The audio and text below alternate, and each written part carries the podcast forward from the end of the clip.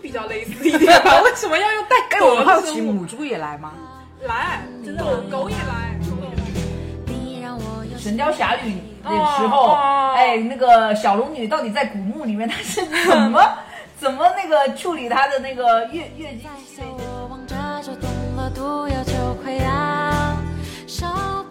那段时间会无缘无故的就会想起自己就是悲惨的一生，会回想这一生好像碌碌无为，活着好没意思，会想到很深来很深月经的时候，才碌碌无为吗？对，你就觉得天哪，然后现在还来这个哪也不能三十岁了。还来月经，真是太没用了能。不能早点停啊？然后就想说，哦，真的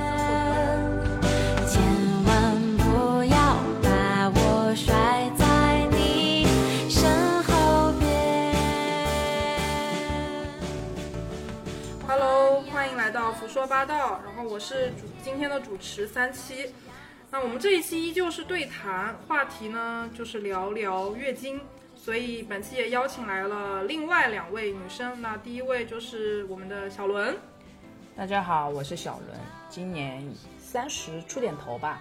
然后我是一个比较 man 的一个女生，就是 T 嘛，铁 T 铁 T 要说不能这样说，就是比较 man 一点。啊，可以可以可以。好，那我们第二位呢是有点娘的小米，大家好，我是小米，我比小伦要娘一些些。好，那我们今天为什么要聊月经呢？其实是因为最近刚刚来了姨妈，也没有了，就是我们在定这个话题的时候，嗯、还没有来，就是一直想，很尴尬。其实一直想组织一次一次就是女性的话题，让那个福利社的女生们来讨论，不是刻意制造女权的话题，只是觉得平常的聊天会啊，以及单口都是男性演员偏多，但是我们的观众群体又是女生比较多一点，所以想定一个就是适合女性坐下来一起聊的话题，说一些女孩子们真的想说的话。那么，首先，作为女生都有的东西，那就是月经。哇，可真难猜啊！我以为有些女生没有呢。我妈就没有。我妈也没了，割掉了。那那那，我想问一下你们二位，就是第一次来月经的时候嘛，可以稍微描述一下吗？小伦先来。那个时候还是一个比较保守的年代啊，大家不会拿到台面上来聊这个问题。但是，呃，我妈可能提前有跟我暗示过，呃，女生大概会有这样一个经历。那就在我小学吧，大概五六年级的时候，那第一次啊、来了这个月经。这么早？哇，那个时候其实就是营养还不错的，就是发育的早，所以结束那你到现在是就没有发育过，就还是这么高？智商有发育过。好的。然后那个时候，呃，但是有一个很奇怪，现在因为没有了解很多，所以我当时以为就是女生来了这个之后是就是一辈子都 都有，她不会有结束的那天，就是没有是什么什么五天啊七天之类的，它就是一直都有。就还要姨妈巾陪葬，对对对对，就要一直有。然后我就觉得，哎呀，好麻烦这个事情啊。然后就是这样一个，大概是这样一个想法。啊、那小米呢？嗯，我那个时候应该是大概在初二的时候，然后第一次我印象很深是那个时候准备要上体育课了，是在课间的时候，我上厕所就发现自己来月经了，跑步跑出血了，然后 吓坏了。对然后我就很平静的 跟我同学说，我说你到我书包帮我拿一下我的卫生巾。你有带呀、你都带了，我就我觉你得提早备了几年是吗？很神奇，因为我我就觉得我对这个事情好像很顺其自然，我感觉之前我妈跟我讲过，但她怎么跟我讲的我也不记得了。但是那段时间，他就真的已经给我准备好了，在我的书包里面。每天都放吗？就是可能那段时间有一点什么预兆，我也不知道，反正是准备好的。你你算好了你的同学会不会没有来月经，但是他拿给你的是一包卫生我同学纸？是来过月经的，然后我就叫他帮我拿过来，我就感觉很平静，就完全不像第一次，就很自然是吗？对，很自然。我我记得我第一次来月经的时候，呃，具体情况我不太记得，但是我记得就是我不太会用卫生巾这个东西，就是我随便拆开了一包，然后因为我妈也没有指导我嘛，然后她是我们这个卫生巾是放固定放在洗手间的，然后我就随便拿了一个，然后打开的时候撕开，我不会用。因为卫生巾上面是没有使用说明书的，连图都没有。对对对。然后我我，而且我拿的是夜用超长蝴蝶尾翼的，我当时还贴反了，然后贴反了，完了之后说完了不对啊，这个跟我的内裤尺寸可能不太符。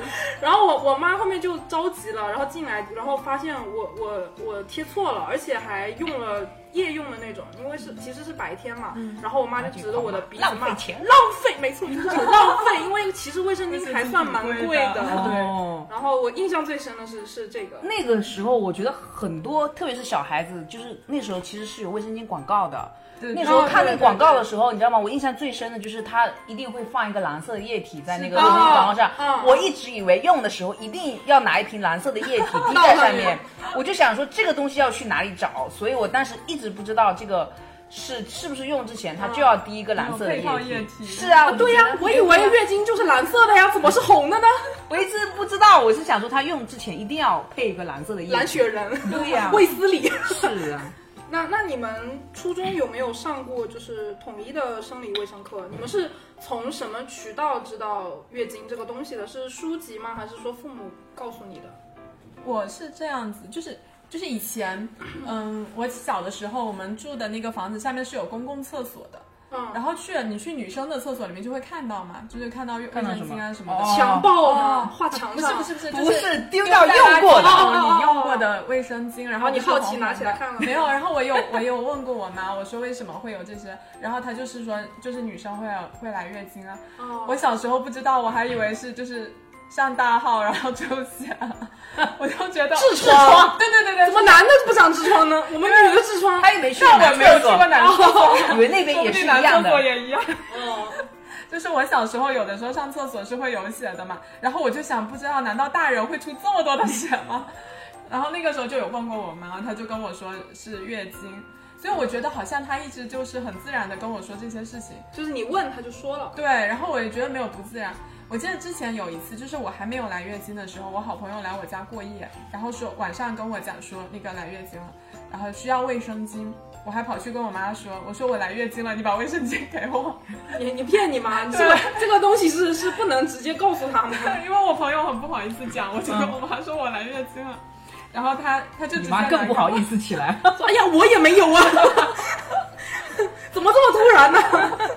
就是觉得很奇怪，好像好像就是我我我在我们家，我觉得这件事情好像还挺自然的。哦，那那那小伦呢？就其实这个也大部分都是我印象中也是我妈跟我说，但是没有讲很具体，可能就是有那么点到那么几句，就是没有明白的讲。对，没有明白的讲，所以我才会有那些误解。我觉得他可能就是要一辈子跟着，哦然后呃那个时候呃上这个课的时候也可能是到初中了吧，初中了之后。嗯，讲的都是比较，就是怎怎么说，就是老师可能会把它讲的很模糊。也嗯不算是很模糊，它就像呃有一些只是带过，那更多的话你自己去看书，可能靠你自己领悟是吗？对那个时候最经常的一个比喻就是，可能就是跟那个母鸡它下蛋的时候，它为什么要拿一个这个来比喻我们哺乳动物？它就是感觉就是母母鸡它在没有公鸡的时候为什么下蛋，它就是一样的嘛，就是。我觉得在生理构造上，母猪比较类似一点吧。为什么要用带狗，我壳好奇？母猪也来吗？来，真的狗狗也来，狗也来，狗狗我知道狗一来来一个月的。哦，那个我我知道，因为上一次、呃那个我们公司的那个总监让我去接他的狗，就是你的总他说监很奇怪，他说他现在那个他的狗有点不舒服，因为来姨妈了。我当时心想，操妈的，我也来了，我还得我还得接他照顾他的狗，因为要提到他的狗有点不舒服。看同同样是来姨妈的，真的是同人不同命。天哪！我记得我们那个时候就是我们初中有上过就是生理卫生课，然后高中不是也有嘛？高中有那个选修课的时候有讲那个生理过程的嘛。哦然后我印象中初中的那个老师他是一个很年轻的刚毕业的男老师，嗯他是有点不好意思的。哦哦，然后他上那个课的时候呢，就是把那个书上的东西读了一遍，他又不好不上，所以他就是读了一遍，但是也没有详细的讲。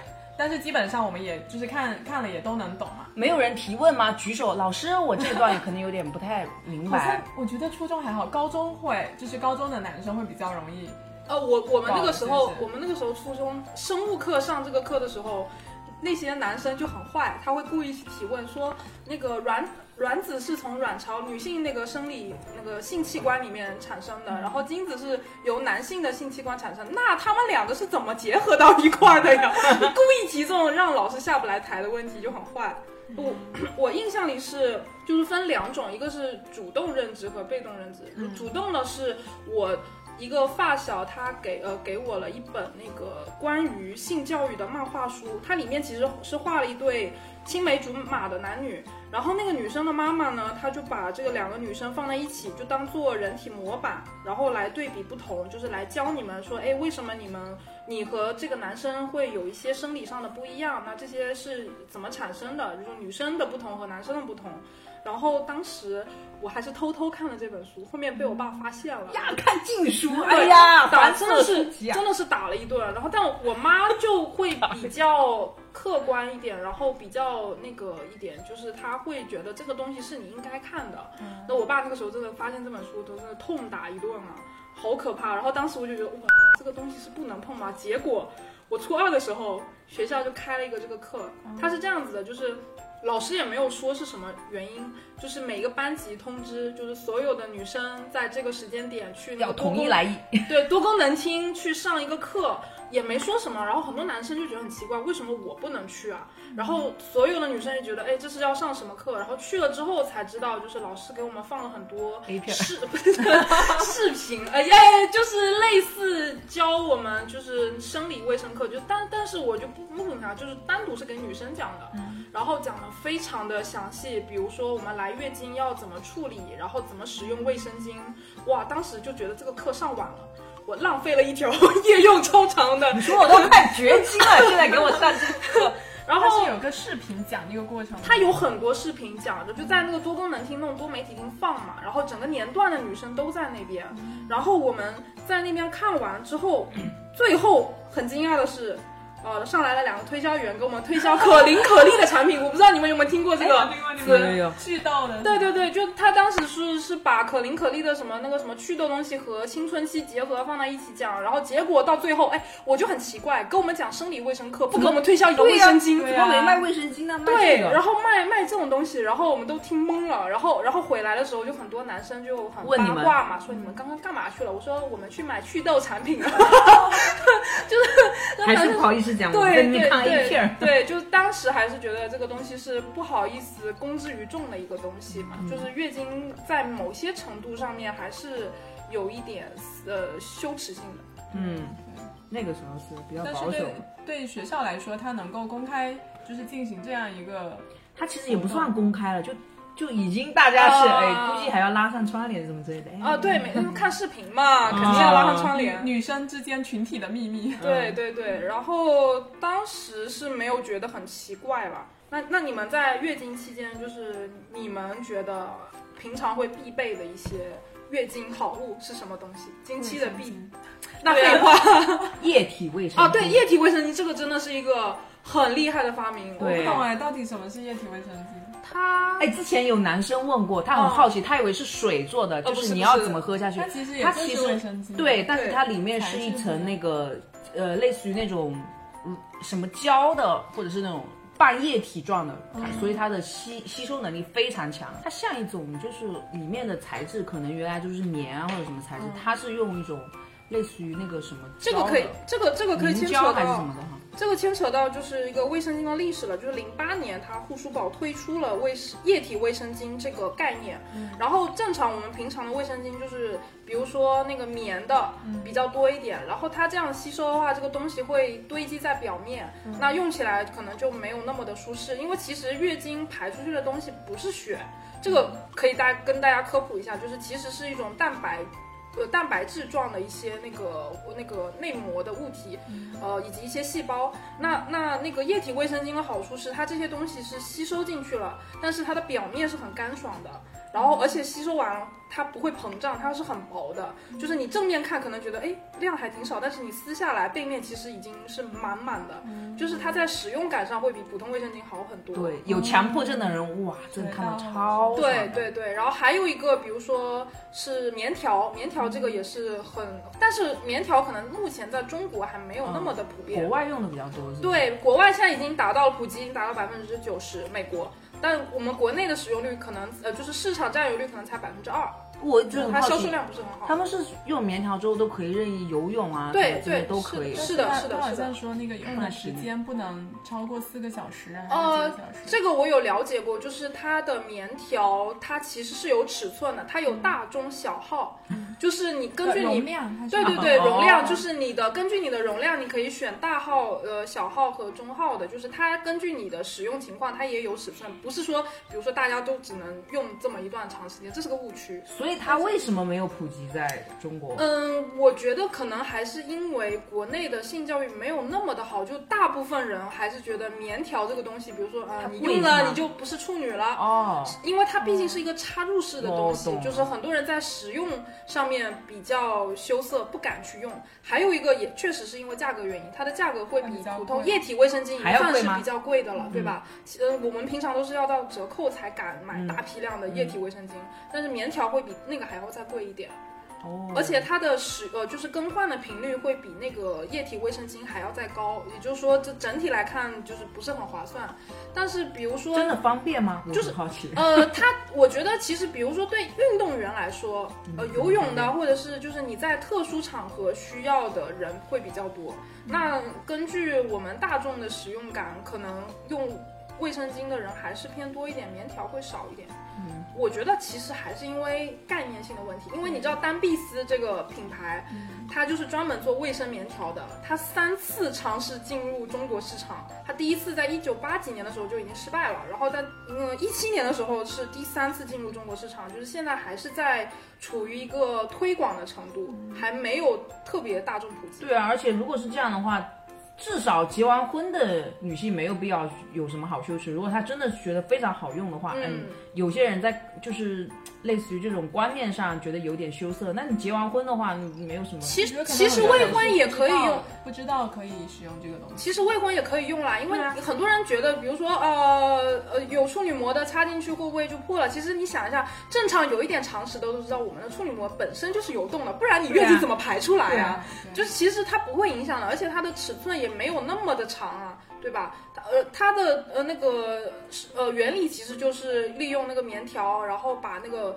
堵住。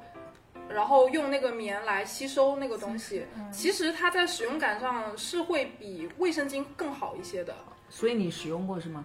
嗯，没有，没有说的好像真的用过一这样。个我小米我没有成功，我是这样，就就刚开始初用初学者可能不是很就是我我很多朋友安利我，然后就跟我说这个东西非常好用，就是用过就是完全就是跟没有来月经的时候是一样的。对对，就是，然后我也想享受这种月经自由。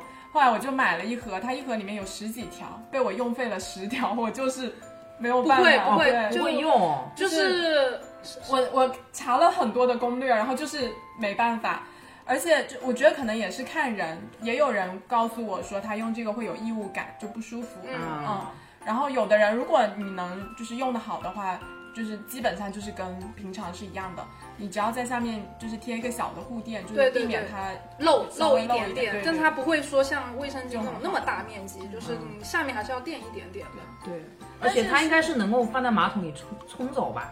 哦不行哦不行啊，不行吗？哎，我觉得如果到时候发明一个这个的话，那哇，真的是 有有一些解决了比如说这个问题更好了。有一些私处湿巾是可以的，但是卫生巾这个还是算比较大的湿。厕纸是可以。对对对，那还是要改改造一下马桶，还是比较有那个。但是那个我想补充一下，就棉条，我之前是 没有，之前是就是听说，嗯，它就是所有的那个棉条的盒子里面，还有就是所有关于它的攻略都会说，呃，就是它其实是有一定危险性的，就是是超过四个小时还是六个小时，对小孩不能拿进去好像会会什么感染，一个什么什么综合征，对对对然后说会感染之前有一个女星，就英国还哪个，反正国外的一个女星，就是因为感染了这个，然后去世的。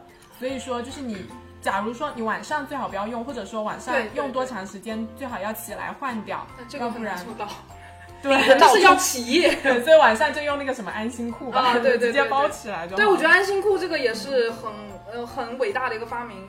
它这个东西有，其实外形上看有一点类似那个纸尿裤纸尿裤，对对对，这不就成人版纸尿裤吗？我想象过去。它也是一三年苏菲才推出的这种裤型的卫生巾，哦。它其实就是历史也没有特别的久，然后也是因为这种大大量的这个呃女性需求来来设计的这个东西，嗯。然后确实是很安心，哇，甚至不用穿裤子。就啊直接套，直接套。你要再穿个裤子也是有点。嗯，对，是的，是长裤吗？就是短裤，短裤。我的哦意思，是外面也不用穿长裤吗？不是，那你那要是不想穿也那。就真的是跟婴儿一样了。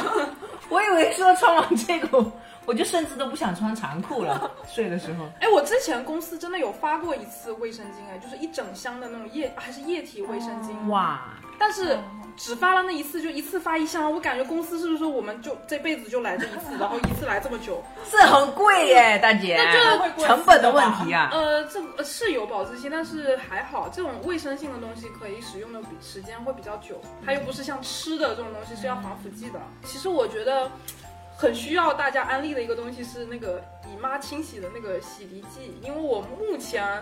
试了非常多的品牌，没有找到一个非常有效能洗干净血迹的东西。哦，哦就，是这个品牌，我是真的目前我都找不到一个非常好。你说就是不小心弄在衣物内裤上对对对对对，没错没错。我我基本上的做法就是，这这个如果面积小一点还好，如果面积大了，我洗干净我就丢了，我就丢了。我洗干净之后再丢了，为直接丢什么直接丢了有点嗯血腥吧，就是你 血腥，你怕谁拆开吗？没有，我要体谅一下垃圾分类这些工作人员的心理嘛。嗯真严谨对对。那这个我有一个推荐，嗯你就用一次性的内裤就好。哦，对，这个我这个我我是出门玩的时候才会买，但这个会不会有的时候你比如说量大或者什么的，那两天你可以穿。哦你就穿一些比较旧的，直接想扔的，或哦，者一次没错没错，这性的是。可以。可以学到了，学到了。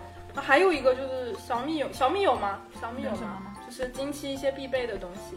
哦，还有那个那个那个叫什么暖宫贴？哦，对，暖暖宫贴我没用过，但是我给我朋友买过暖宫带，它是充电的那种。哦，它那那个那个是因为它是有痛经的嘛，所以当时我就给他买了这个东西。哇，他瞬间哇眼泪都下来了，说你比男朋友有用多了，贴心小闺蜜，我跟你说。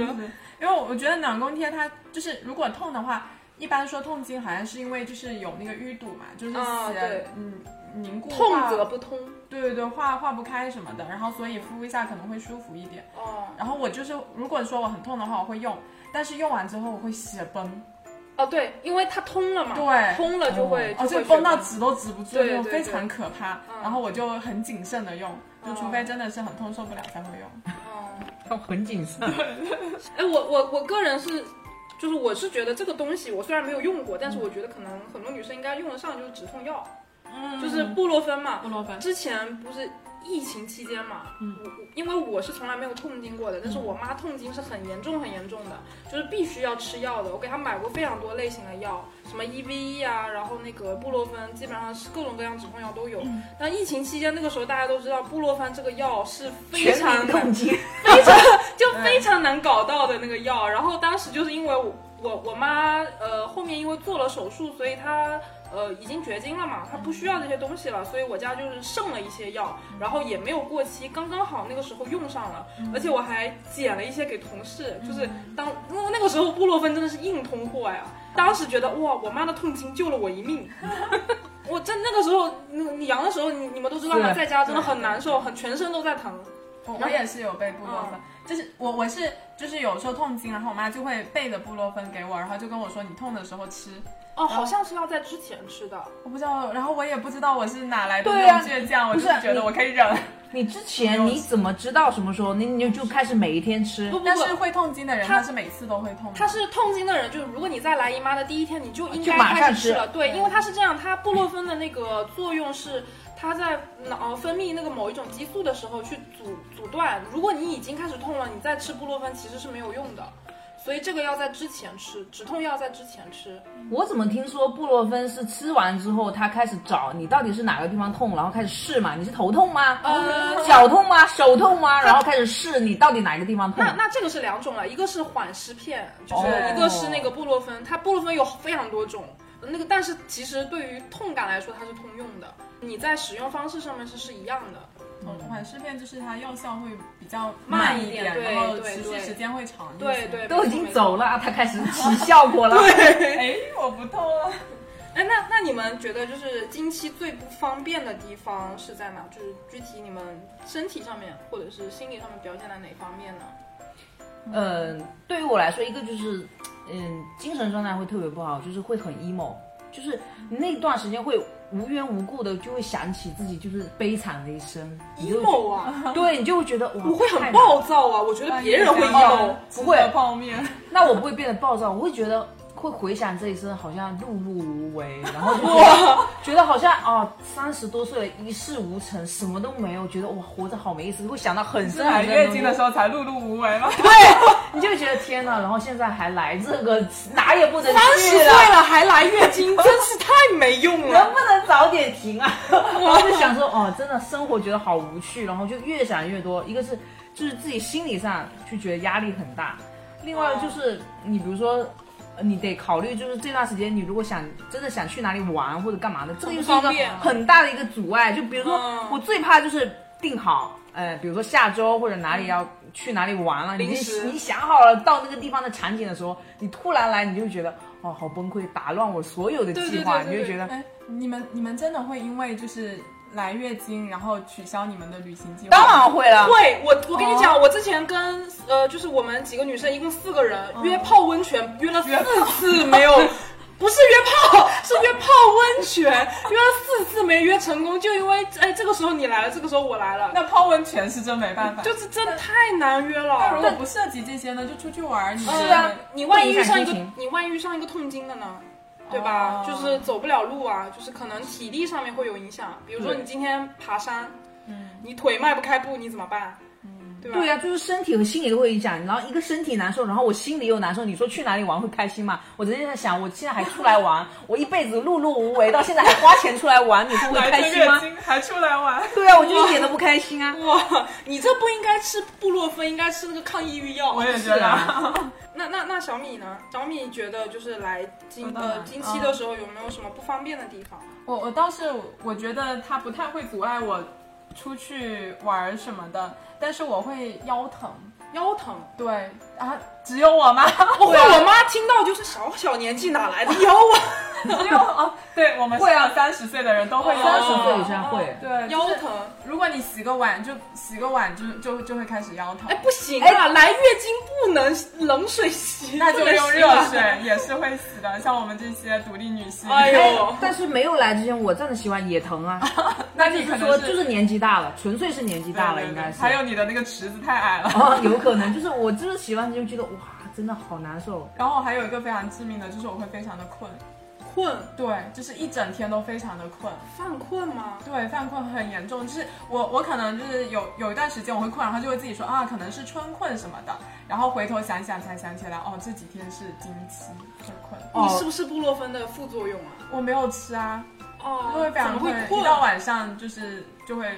就白天就已经很困了，然后晚上如果要做些什么事情，我是完全没有办法。哦，哎，这个让我突然想到，就很不方便，就是比如说，呃，你来的时候要睡觉，或者说你想站的时候突然间躺下或者干嘛的话，你得换成夜用，没错这个非常麻烦。没错没错所以我每次的时候睡觉的时候一定要非常板正，因为我不能对对侧，对对对对对所以这个是很麻烦的一个事情。睡眠质量会是下降侧。睡还是平躺还是怎么睡？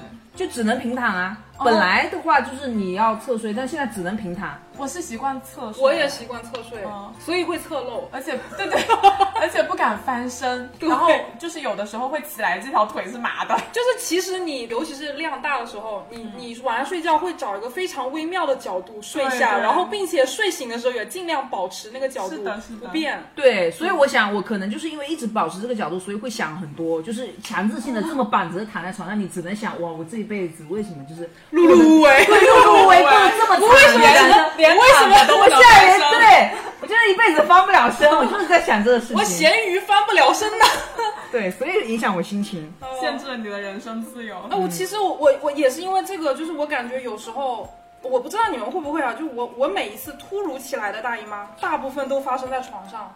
我每次洗床单、洗裤子真的很费劲，然后 尤其是有的时候一天还能洗三条裤子，洗裤子洗到吐，那你还是年轻。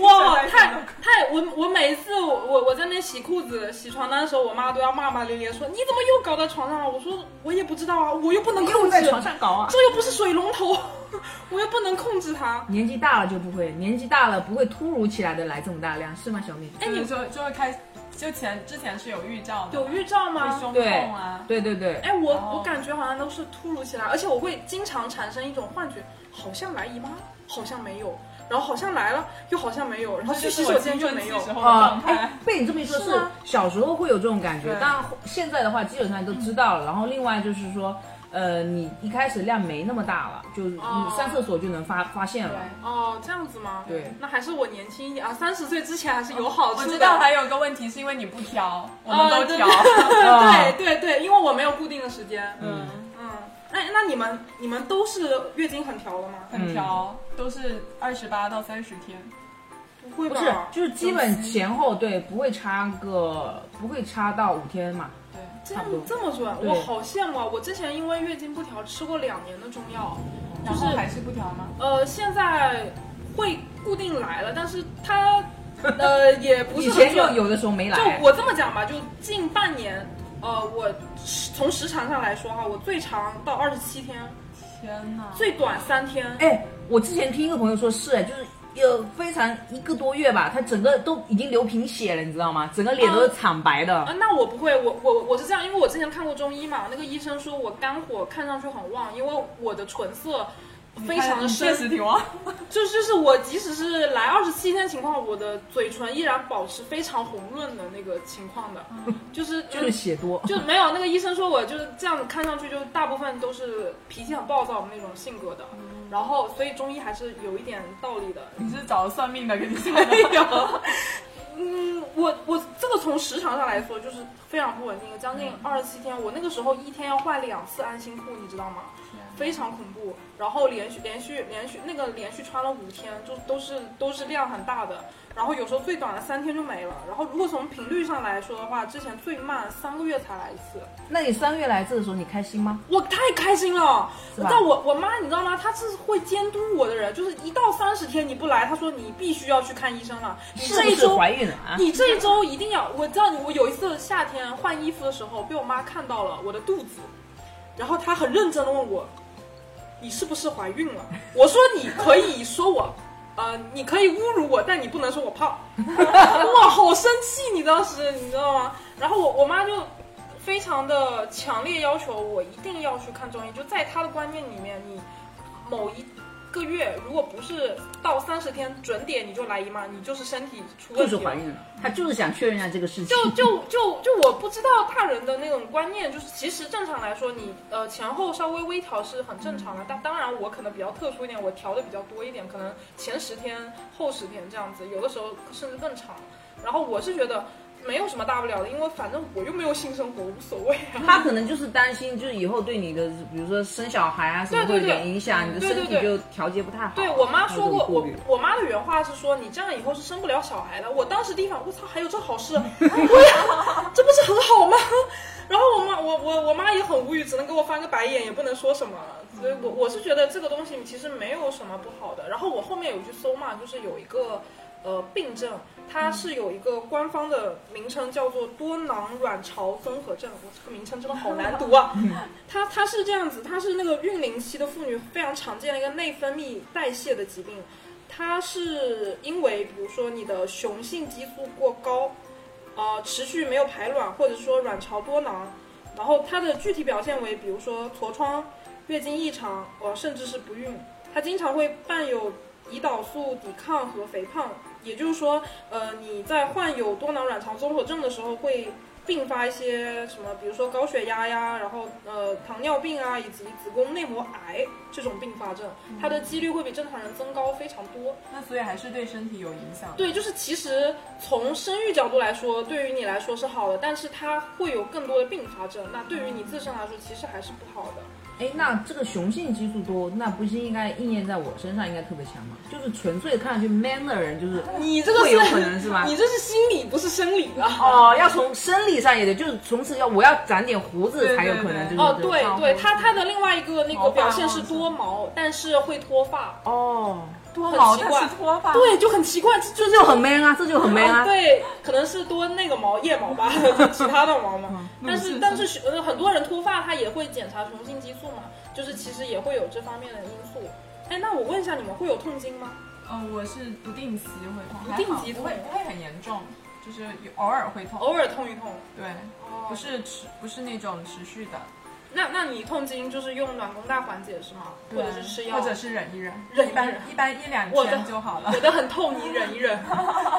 小伦，小伦应该跟我一样是没有痛。没有，所以就是很多女生甚至要跟我描述，你知道吗？就是就是感觉我是一个男生一样，我跟你讲一下这个痛经到底有多痛，就是说你无法理解女生痛经到底有多痛。其实对我来说好像没有什么特别大的感觉，我只想她快快点走就是了。哦，那我我我是觉得有，我是没有痛过的，嗯但是呃，因为来痛经，如果有时候呃一来月经，有时候量多的时候，其实下半身还是比较不舒服。呃，就是没有力气，哎，所以这个如果说了、嗯说了不痛，会不会不吉利啊？呸呸呸呸呸！我从我可能有痛过，等一下说完不痛，是不是开始痛啊？下次要重新录这一段。那那那那那倒不会，我是真的确实从从来第一次到现在基本上没有痛过，就我量再大，我来二十七天我都没痛过。你是很骄傲吗？但但是其实还是会有四肢乏力的这种现象的，就是可能呃有有一些人觉得你没有痛经，但是但是你你还说什么身体上呃这么的没有力气，会觉得你很矫情什么的。其实、其实但是不会。它对身体也是有影响。对对对，没错没错。哎，那那你们经期会不会忌口啊？不会，不会忌吗？我甚至连冰的啊，或者是茶啊，或者是什么咖啡啊，都是照样吃辣的啊。哎，你们你你们听过一我现在是不敢吃。你们听过一个说法吗？就是什么芒果会止血，对对对对，我听过这个好离谱。对吧？对，因为我之前就是之前我只是听说，我觉得福州的人好像很信那种中医嘛，嗯，然后就是会说什么呃水果有的是凉的呀什么的不能吃，然后嗯之前有人说什么苹果不能吃，我跟我妈说苹果是凉的，我妈跟我说瞎说苹果是中性的，然后苹果。香蕉不能吃，说香蕉那手机不能用了，了呀。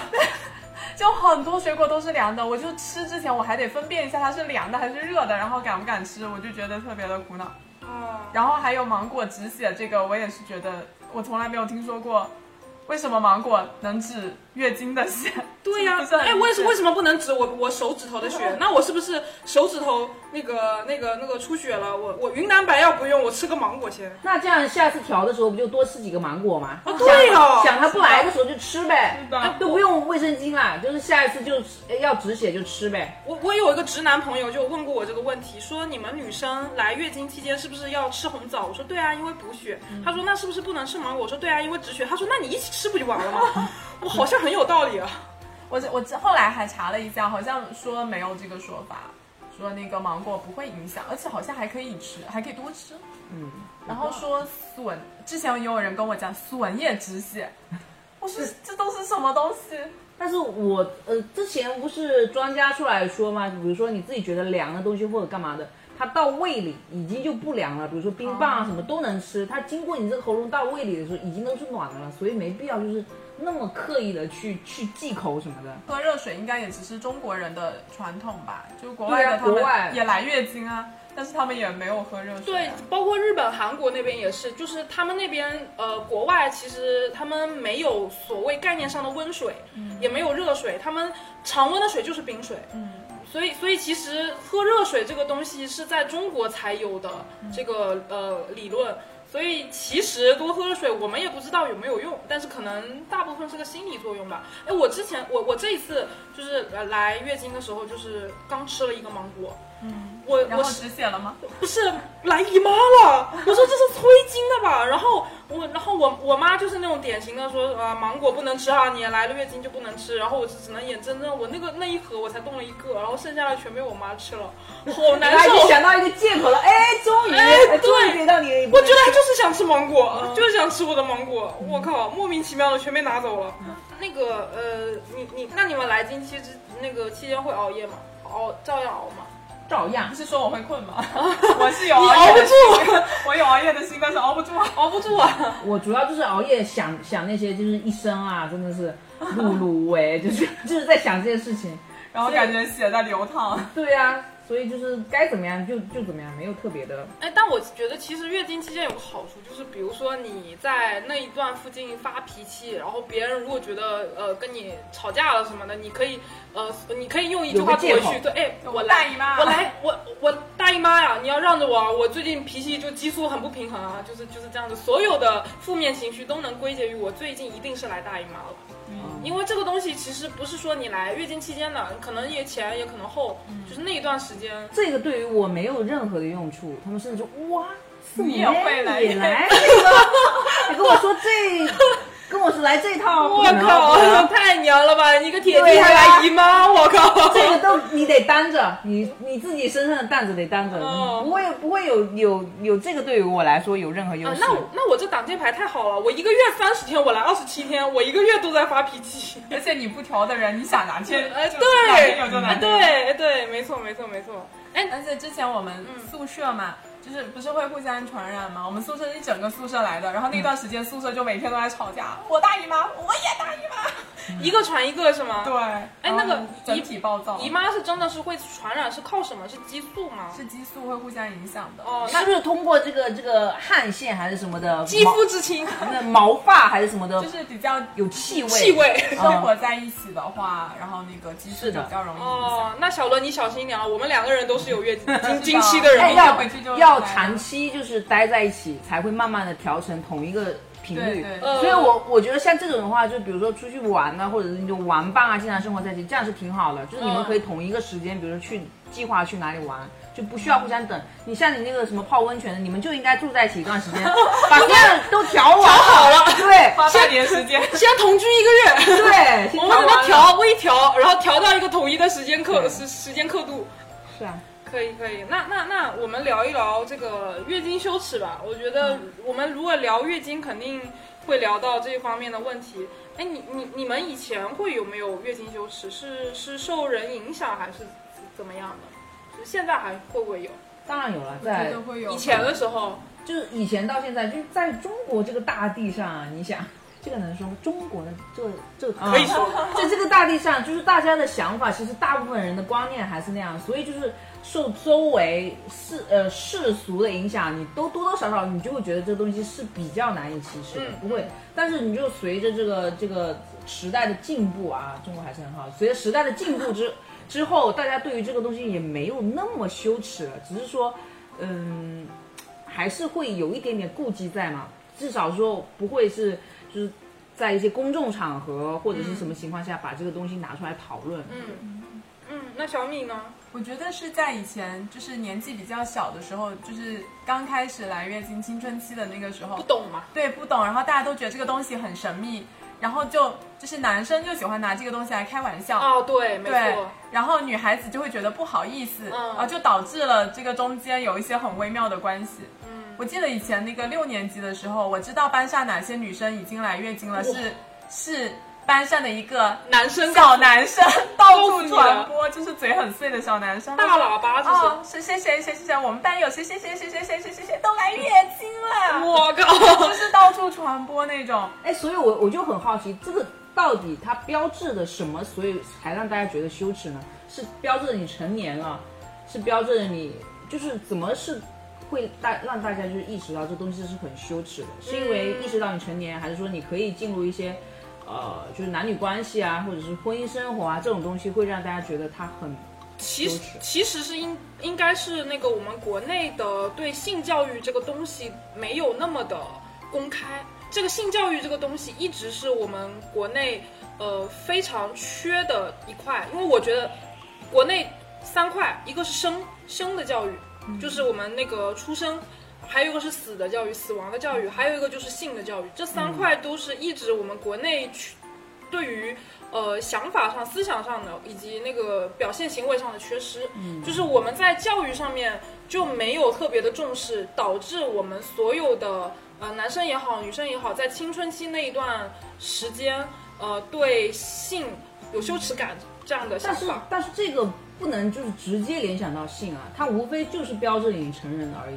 除非是说，哎，我从小都以为自己是个男的，然后突然间，啊天哪，好羞耻，我竟然是个女的，就是、哦，但但是性性和那个性教育，就是你的发育其实是就是月经其实其实是不一样的，因为你知道吗？男生哈，男性对于男性来说，他们的性器官是在幼儿园就已经可以用了，哎，那他女生不一样。为什么不比比如说，哎，长了胡子之后啊，这是一件很羞耻的事情，是吗？哦，男生会嘚瑟哦，男生他们留了胡子都不舍得刮的。对呀、所以这个、这个东西其实大家也可以就是反面这样想，就是你是一个很成熟的一个，对对对对对，就其实我们青春期大部分都是，比如说呃，尤其是某一位女生第一个先发育的，胸部发育也好，她们我我们比如说用那个呃肩肩带嘛，或者是那个挂脖的那种带子，然后大家都会去调侃这个女生，所以就本身这个行为就会让这个女生产生羞耻感。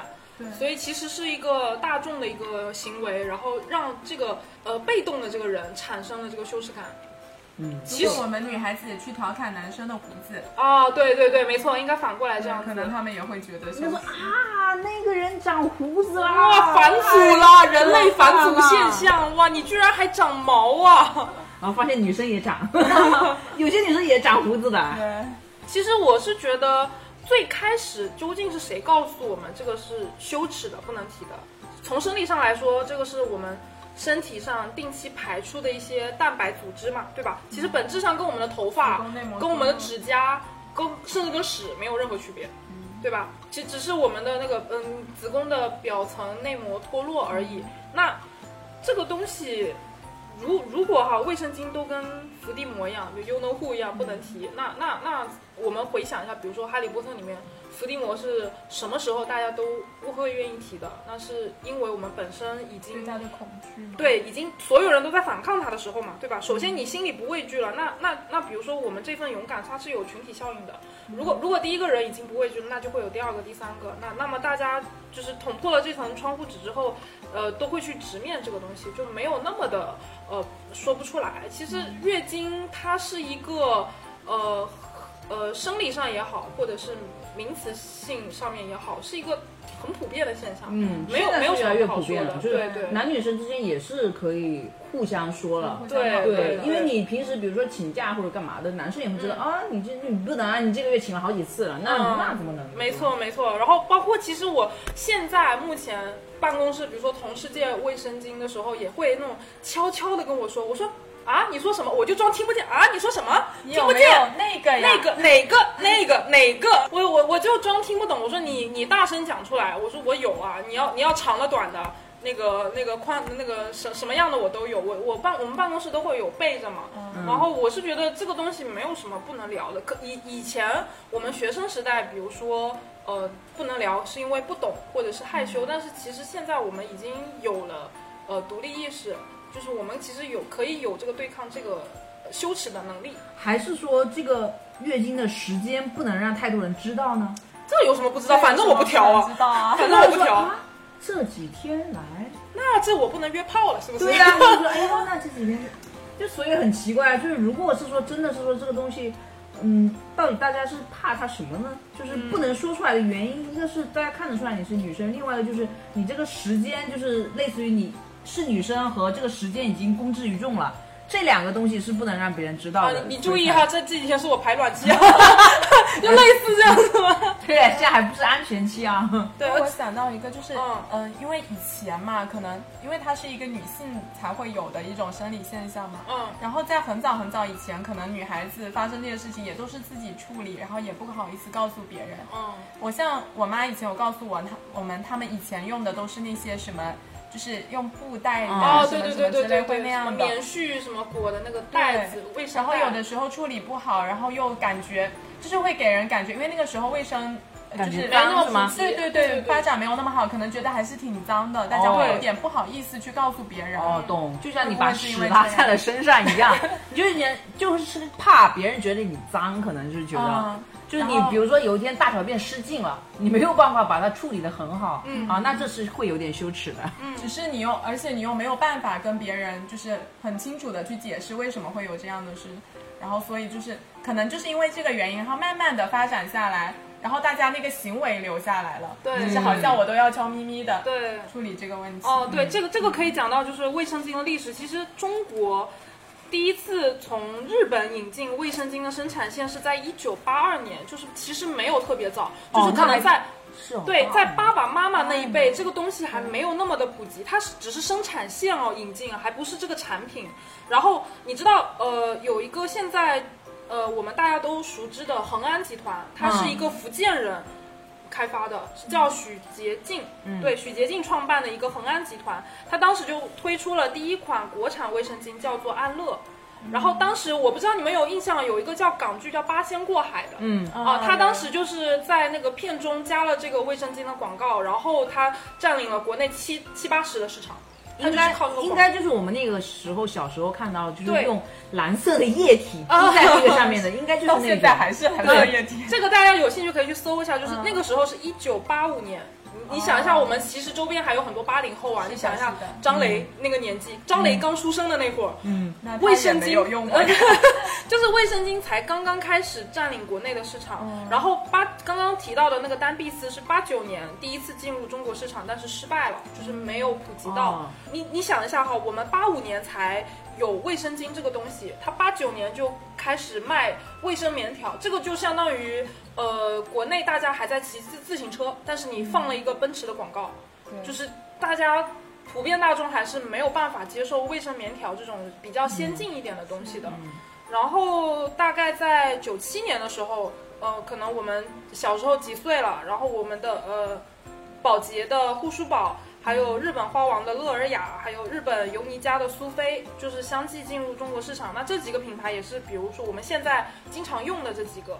然后到了零八年，护舒宝推出了液体卫生巾，一三年苏菲推出了裤型卫生巾。然后这样子才会慢慢的拓宽了我们国内的市场，然后现在我们的商品货架上的产品越来越丰富了。看来我们还是赶上了好时代啊！对对在我们出生之后开始，不然的话，哇，我很难以想象。之前还有很多人，就比如说。像那个时候，大家会讨论《神雕侠侣》的时候，哎，那个小龙女到底在古墓里面她是怎么怎么那个处理她的那个月月经期的一些事情？没错还有说很多人以前用什么沙子还是什么东西的？，对对，其实难以想象。是这样的，它那个我卫生棉条可以多多讲一句，就是它是在一九二九年的时候，一个叫哈斯的男医生是为了他的妻子发明的。当时最早的一个1929雏形年，对，二九一九二九年，那么早。我们新中国还没有成立。嗯，那个时候他是最早发明了这个东西，但当时那个还是雏形，就是刚开始的一次性的那种卫生巾，大就是高洁丝叫美国高洁丝的公司，这个也是大家挺常见的一个东西嘛。然后当时的广告还是一个四个位男性创始人坐在椅子上，然后旁边堆满了那个卫生巾的产品。那那那个是最最早的那个广告嘛，然后比如说现在到后面，我们可能看到了更多的都是什么女生啊，什么荡秋千啊，或者是在跳舞啊，说啊呀完，全没感觉，好，完全没感觉，自由又舒适。然后现在现在的那个广告都是这哎样子，，但其实现在的广告还是尺度太小了，就是对还是隐晦的去表达，他只能说，哎，我现在完全没感觉。你其实看前面的话，根本不知道什么叫做我现在行动自如啊，你这是刚做完手术吗？还是你之前是什么情况下让你嗯，不自如？所以还是有点拘没错没错，没错。其实其实对于卫生巾来说，它本身还是一个舶来品。那你从来源上来讲，它确实是有可能带有耻感这个标签的，嗯，对吧？它就是因为不是自己生产的，有点羞耻，是吗？对对对，因为因为在爸爸妈妈那一辈，他们呃卫生巾还算是一个比较奢侈的一个卫生用品，就可能很多人呃在经期量非常大的时候才可能会用一两个，那么还没有没有那么的普及。你比如说，你看像我们现在已经成为一个非常普及的产品了，其实是一个时代的庆幸，就是它现在发展变好了，这个是一个呃积极的意义。已经比以前方便很多了。嗯像以前你天天用那些布的时候，你真的得洗，没错不能一次扔没错。哎，我我我记得我之前还看过一个那个穿越小说，就是女主就是在古代呃推广了卫生巾这个使用，然后在什么京城贵妇圈刮起了什么风潮，然后大赚了一笔。因为其实呃可能在古代那个棉花也算是一个比较奢侈的东西，那如果你用棉花去做卫生巾的话，可能只有一些贵妇才能享受得到。然后然后当时印象还挺深刻，说哇，那我以后穿越了也能用这个发家致富。那那那我们来聊一下，就是你你们有听说过之前那个高铁不能售卖卫生巾这个东西吗？嗯，刚刚查了一下，有有有。刚刚查了一下，对，刚刚查小了一下伦之前，不知道，不知道，完全没有听说过，就刚刚查了一下。那小米知道吗？我知道，那你讲一下吧新。闻炒的很厉害嘛。然后，嗯但是我当时刚听到那个新闻，我是觉得很惊讶，为什么高铁不能卖卫生巾？对呀、哦，我就很可以先大大致讲一下这个是什么事事情吗？是什么事情？还是你说吧。她呃，她是一个女生。啊，是这样，我刚查了，还不如我刚刚查，我刚刚查了一下，印象比较深刻，就是有一个女生，就是呃，在生理期的时候问那个乘务员，这高铁上有没有卖卫生巾？她说没有，但是还是想办法帮她找到了一个，所以大家就开始讨论这个事情，为什么高铁上不能卖这个卫生巾？有些人觉得，哎，你为什么不自己提早备啊？然后她说，我本来就是。就是月经不调的人，我怎么知道什么时候要来呢？我能提早备吗？他他觉得社会不应该为你这个错误买单。然后有些人讨论这是不是高铁上卖这个东西不盈利啊，或者怎么样，所以展开了一个很强烈的讨论，就是因为他的一句高铁上有没有卖卫生巾？没有。盈不盈利，我觉得这个理由高铁上就是就是是不能卖，还是只是他没有备？没有没有备它到目前为止，因为这个东西，是因为这个事情上了热搜，在目前高铁上还依旧买不到卫生巾。而而且又呃，比如说出于我们刚刚讲的月经羞耻这个东西，你也没有办法，比如说一个突然来月经的人在车列车上大喊“谁有带卫生巾能借我一个哎，你确定吗？现在还还是没有”？卖吗？没有。卖，没有卖。我家铁路的，我比你清楚。哦，那我以前。在火车上买到过。呃，可能会火车上可能会有，但是但是比如说那种那个动车、高铁这种地方就很难买到。就是你在高铁上能买到六十块钱一盒的盒饭，但是你却买不到一包卫生巾，对吧？对啊，嗯，这个这个本身就是一个非常荒谬的事情，因为其实。比如说车上卖的什么瓜花生、瓜子、可乐这种不是必需品啊，但是你卫生巾对于女性来说，尤其是呃经期的女性，这个是一个非常急需的东西。对，而且它又没有存在就很强的一个保质期的一个问题，你就放在车上就卖，就其实挺合理的呀。如果它是就算它不盈利，你卖的少，那其实因为它是它不像有一些东西，有有那个呃时间成本，比如说它过期了，它就浪费掉了。对对对，是不是决定这个能不能卖的是一是位男性，对，没错，没错。所以他觉得这个东西很没有必要。当时在网上讨论的有一种声音，就是说你在高铁上可以卖卫生巾，那为什么不能设置吸烟室？所以，所以可能就引起了一个男女对立的这种话题。哦，那这个怎么能一样呢？你一个能控制，一个不能控制呀。不是不是控制控制，因为吸烟本是有是有影响的，对对是影响到列车的列车行驶有影响的。对，哦所以所以在这个安全角度，一个是安全问题啊，还有一个是你一个东西是必需品。因为我觉得一个先进的文明城市，它会有什么标志？比如说我们现在社会发展的最大的意义就是要满足更多人的需求嘛。比如说我们设置盲道、盲文是为了满足盲人的需求，然后公共场合设置母婴室是为了满足哺乳期女性的需求。那同样的，我们来经期的女性也要满足我们的需求嘛，对吧？你连盲道和母婴室这种东西都，呃，设置为规定，你在这种公众场合必须要有的东西，那为什么我们女性，我们是，比如说女性占有应该是一半嘛，对吧？那我们一半的女性都会有这个卫生巾的需求，为什么你在高铁上不能给我呢？对不对？对啊，我觉得这是一个非常正常的需求啊。对，没错，就是，高铁上卖不卖纸巾呢？嗯、这个卖啊卖卖卖卖纸巾就该卖卫生巾啊。对 对呀、对呀、作为女性的话，在高铁上有卫生巾购买需求，我觉得其实很正常很。正常啊。因为你，你比如说，相较于女性这么大的一个群体，盲人以及哺乳期的女性，其实已经算是一个人数较少的了。女女性我们有一半啊，对吧？那为什么不能考虑我们的需求去做这个事情呢？其实也没有那么难。哎，那是不是就是之前就是大家没有这个习惯在车上问，所以大家普遍觉得这个东西在列车上需求量很小，没必要去卖这个东西，是吗？所以我们在就是被忽略了，是不是？啊，就是大家本来就习惯性的不会去问，也不好意思去问有没有卖这个东西，所以久哦久而久之，比如说我做一个市场调查，嗯就是大概在这个列车上，我们发了一百趟车，有几趟有女生过来问需不需要卫生巾，她没有，那我们就不要卖这个了。你们可能是这种就是情况不是。说我是刻意不卖这个东西，只是因为这个东西的需求量好像并不大，对所以我没有把它纳入我的这个考虑范围。但但我觉得只要有人有需求就就得卖，，但是现在问题出现了嘛？既然有人有需求了，他是不是应该要？就是哪怕就是即使一个人有需求，他也反馈了这个东西就是有必要存在的，那你就卖这个东西。而且它是一个很紧急的需求。你在想你你来你你妈的时候，然后买不到卫生巾，这是一件很可怕的事情。哎，是不是而且在高铁没办法下车。而且它这个进货是不是？比如说你这个要在高铁上卖这个东西，你一个起订量得要一箱、两箱或者几箱的话，他们觉得啊。但是你想一下，一整天那个动车的列车有多少辆啊？你你哪怕你进货这么多箱，其实你你在每个列车上面其实也是够够的，没有说什么需求量特别少。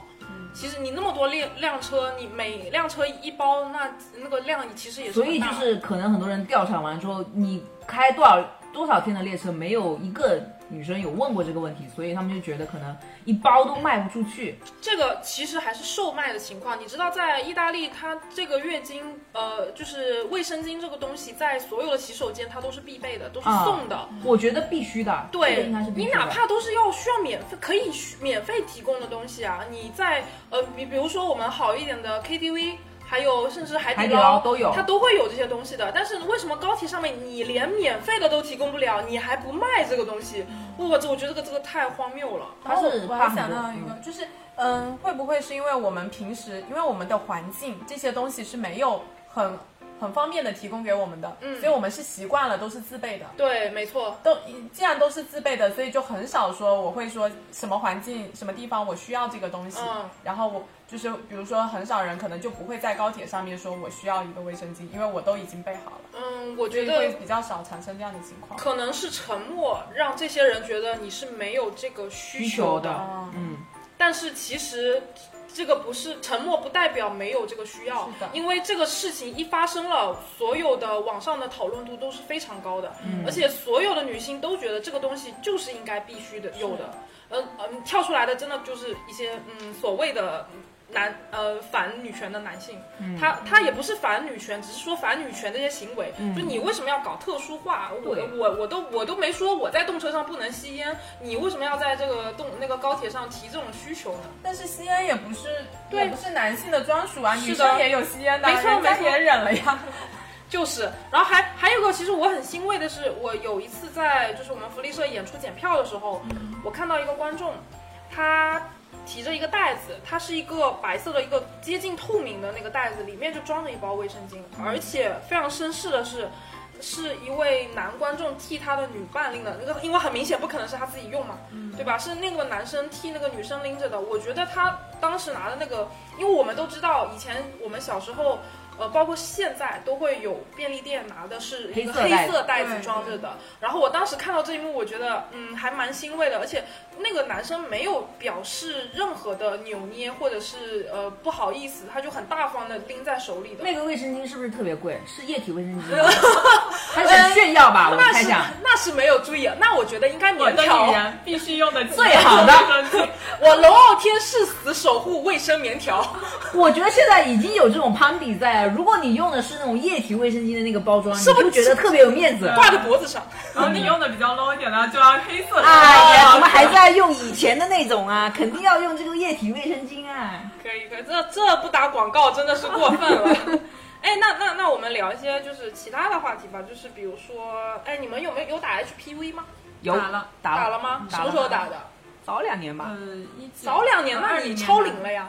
我打四价呀，哦，你打四价我我只能打四价了因为过龄过超龄啊年龄了，你也是打四价的我也，打就是只有我打的是九价啊。你还能打九价吗？我二十五岁以内才能打哎。我我就是在二十六掐的整点打的，因为打九架是需要半年的嘛，然后我就是在刚呃就是刚过生日那一年打的，所以是在二十六岁那一年之内打的，而且还挺严格的。我记得那个时候是要拿身份证去看你的出生年月日的，就是要是啊，要看你的时间，没有那么多疫苗的，你还得排号呢。确实很难打，因为那个时候我舍友。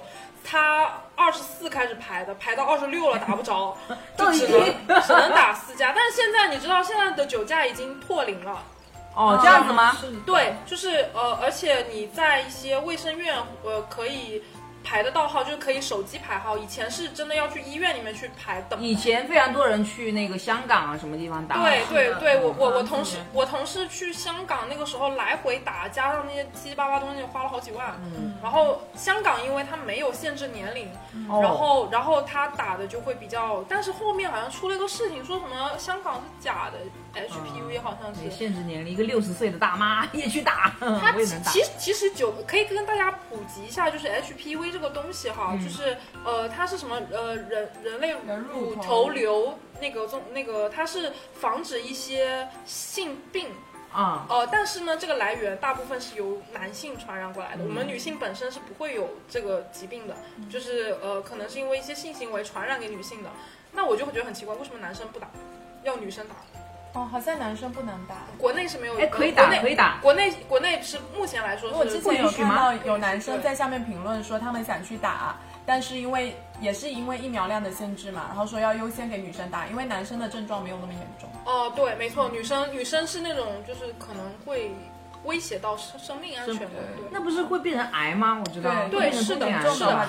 它是这样，九价、二价、四价的区别是那个呃，酒驾的那个包容的，它能防止的嗯那个类型的病种更多一些，然后四价就相当于会少一些，二价就更少了。嗯但是呢，大部分发病的那一些就都包括在二价里面了。就其实酒驾你只是呃比二价和四价多了一些稀有物种的，没错 没错，所以之前医生就说，其实二价就够，包含了大部分就是可能致癌的一些东西。对那你只是说你有这个什么出了四价九价，你当然能打得更好啊，对对对没错，所以它的年龄限制也会更长一点。就是呃，那当然，如果你有条件打九价，还是比较好的。就就这个普及，因为我发现周边的很多女性去打这个疫苗，她有这个打这个疫苗的意识，但是她不知道这个具体是什么东西。嗯就哦嗯，很很多人没有这个常识，包括她都不知道酒驾为什么比四价和二价好，她也不知道具体那个二价防的是哪一些病，她也不懂为什么要打这个东西。其实我觉得这个还是有普及的必要的。对，而且就是四价什么二价都是可以刷医保的，哦，真的吗？对我那个时候是自费的。九价只能自费。哦，对，是吗酒驾对你要需求你要打九价，你就只能自费。二价和四价都能刷医保，哦，我记得好像是第一针打完之后是隔了两个月，后面是隔了四个月个，月然后一共是六个月，就是半年打三针，然后大概花费好像一千四左右，一千四左右。所以大家还是可以考虑一下，就是如果一个是在自己经济能力范围，还有就是你这个病种的选择上，可以，我觉得可以先打二价和四价就足够了。嗯，然后还有就是，但是打的时候医生也提醒，就是这个只能就是十年嘛，嗯就只能是说大概。呃，就是能保护你十年左右的时间，但不不确保说你终身不会得这个。嗯，而且你上了年纪之后，你重点要放在筛查上面了。哦，对，哎呦，都上了年纪了，没有，哇，也没到那个要筛查的年纪。哦，就是说，就是到了年纪之后，就是主要是筛筛查。对是比如说你四十四十多岁、五十岁这样，它重点是去做筛查，就是预防的那个效用，可能没有像我们这时候打那么有必要了。哦，哎，我我我补一下，就是刚刚聊痛经的时候，其实我们不是说呃我们这种二三十岁的女性才需要注意这些，其实要替你的妈妈辈多注意这些东西，因为我我妈原来是痛经非常严重的，然后她现在是因为当时长了那个叫肌瘤嘛，然后长的是叫肌腺炎，然后发呃发现的太晚了。导致那个肿瘤没有办法微创做掉，她的子宫口排不出去，所以只能整个子宫割掉了。所以她现在是呃没绝经的状态，而且她还需要吃那个雌性激素药维持现在的生呃生理正。常的生对对对对对。不不然会会怎么样？会变得很 man 吗？呃，不是，他是他是这样子，就是他的肌腺炎的症状表现和痛经非常的像。然后我妈又因为快到了就是呃更年期的年龄嘛，然后当时的不稳定，她觉得也习以为常，然后跟痛经又很像，她就没有把这个当一回事。然后就导致她当时发病的时候也觉得就是普通的痛经，然后量又很大，然后后面发现这个血量有一点夸张了，就是半夜痛到就吃止痛药已经没有用了，然后被送到医院去检查才发现原来是肌腺炎，就是它里面就是正常我们的子宫大小大概是拳头大一点点，然后她那个时候已经大到就是取不出来了。她那个那个瘤体太大了，把子宫撑大了。我我妈当时割完之后，她肚子小了一圈，就是就是就是，其实呃，除了我们自身的健康，还要多关注一些妈妈辈的健康，他们可能更需要呃筛查以及正常的体检检查。当时当时因为这个事情，我我妈去检查了好几次，但没检查得出来，然后到了很严重才知道的。我比较好奇，就是你你说你妈就是把这个子宫整个摘掉之后，嗯要去去吃一些激素类的药物，对，因为它它不能分泌这个，因为那个就是卵那它就是巢。会变得，是是说会对它有什么具体的影响吗？呃，这个我倒没有细究，就是对啊正因为是这样子。正常来说，正常的人，就是男性也好，女性也好，它都会有个标准的，因为我们体内都会有雄性激素和雌性激素，只是说女性的雌性激素比雄性激素稍微多一点，男性也是一样的，就是雄性激素比雌性激素多一点。比如说，比如说我们的女性，如果雄和雌的激素它开始失衡了，就可能会有我们刚刚说的多囊卵巢综合症，哦它那种就是雄性激素太高了。然后可能就会有很多的并发症，因为之前我就是看到一些很多新闻嘛，就是说，嗯比如说一些女生生生完孩子，她是嗯要需不要保子宫这个问题，也是引得了很大的一个讨论。对有些人你既然说之后你没有想要生孩子的想法了，对对那你这个东西会威胁到你健康的话，是不需要去保你的子宫的。但很多人就是老一辈的一些观念说啊，不行啊，这个子宫摘了它就不是女人啊之类的这种想法。其实我我是觉得这个东西，如果是说真的。不足以，就是它的它的占比或者在你生命中没这么重要的话，不影响你说你，除非你之后摘了这个子宫之后变性了或者干嘛的，你你才有必要去考虑这个问题。不然的话，你就是觉觉得对你没有什么太大影响的话，其实就跟那个那个叫什么？叫阑尾。啊阑，其实就跟阑尾一样，你阑尾。你不痛的时候其实都好，你痛的时候就得割掉了。就是已经到那么我我妈已经到那种程度，就出血量大，而且非常的痛，已经影响到其他的内脏的程度的话，呃，那个肿瘤已经靠自身的那个。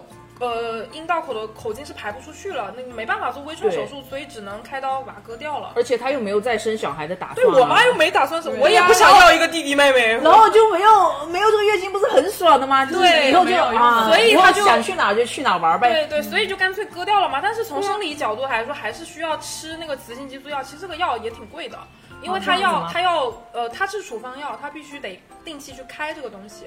嗯他刚开始那个出院的那会儿，他吃的量还是挺大的，因为那个时候的激素确实失调的比较严重。对对对，不他在表面上有什么变化？比如会就就更年期女吗更年期女性不就都 那样经常？骂你？看我就骂我，我说你更年期呀、说对呀、对呀、我更年期啊、嗯，现在开始变成你爸了，跟你爸可以一样可以可以可以，那那我们收个尾吧。那祝大家永不痛经。这个祝愿啊，我 那只能由我和小伦来讲了。祝大家永不痛经。谢谢。永远都不要有这个烦恼。那那小米呢？给各位女性一位呃一句祝福吧。给各位女性一句祝福啊，就是不要有羞耻吧，然后就是希望大家都能在经期可以快快乐乐，嗯，想去哪儿就去哪儿，想去哪儿就去哪儿，去想去的地方。跟我想做的是什么呀？这是你录的那条，我们的新年愿望。好的好的，那那我们这一期的胡说八道就结束啦，拜拜拜拜。